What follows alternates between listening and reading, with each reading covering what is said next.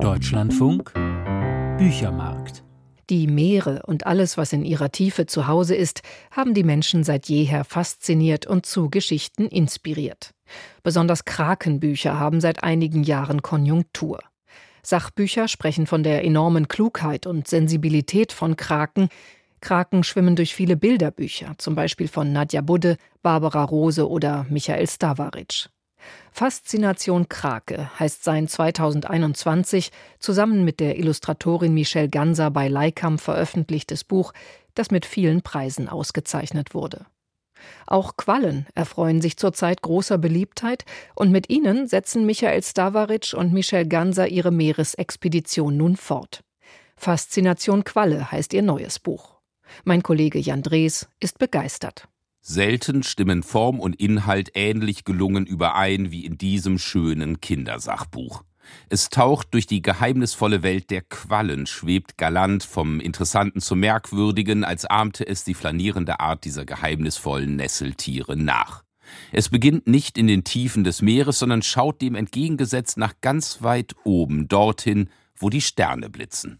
Ich blicke zum Nachthimmel und sehe ein paar Fledermäuse lautlos vorbeizischen. Bestimmt habt ihr die auch schon mal beobachtet, oder? Ich kann ihre Silhouetten gut erkennen, weil sie sich gegen den Vollmond abzeichnen. Die Silhouette ist der Scherenschnittleidenschaft des französischen Ministers Etienne de Silhouette entlehnt. Das erfahren wir vor den ersten Absätzen über Quallen und sind bereits gefangen von den schwerelos erscheinenden Illustrationen Michel Gansers, in denen sich Korallenlandschaften nicht vom Wasser, sondern vom bestürmten Nachthimmeln abheben. Durch diese Verbindung vom nächtlichen Himmel und schwarzem Wasser erscheint das Buch kindlich verwunschen. Es hebt sich so gänzlich vom lexikalischen Ansatz der Was ist was Reihe oder anderer erläuternder Sachbuchreihen ab.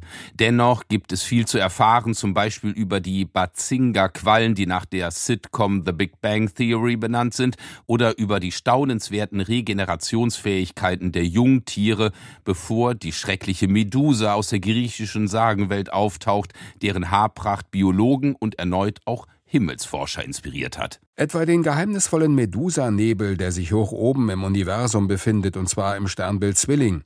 Dieser verdankt seinen Namen den schlangenartigen Glasfäden, aus denen er besteht. Die Astronominnen fühlten sich einfach an das Haar der Medusa erinnert.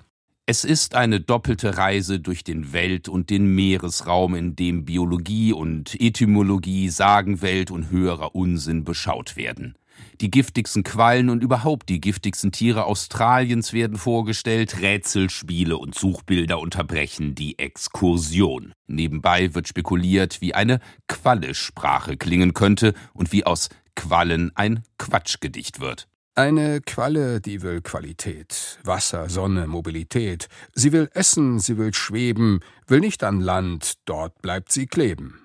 Faszination Qualle ist ein Buch der Kontraste. Seine fein gearbeiteten, exakten Zeichnungen erinnern an die wissenschaftlichen Arbeiten des deutschen Mediziners und Zoologen Ernst Haeckel. Die Texte sind dem entgegengesetzt. Plauderrunden und Gedankenreisen, hier informativ, da ostentativ unterhaltsam, noch für Kinder weit über das empfohlene Lesealter hinaus fesselnd wie die Nesseln einer Feuerqualle, ein Buch zum Schauen und Staunen, eine Einfühlung in die poetischen Möglichkeiten Möglichkeiten der Meereswelt. Jan Drees über Faszination Qualle, geheimnisvolle Schönheiten von Michael Stavaric und Michel Ganser. Das Buch ist im Leikam Verlag erschienen, empfohlen ab sechs Jahren und wie gehört nach oben offen.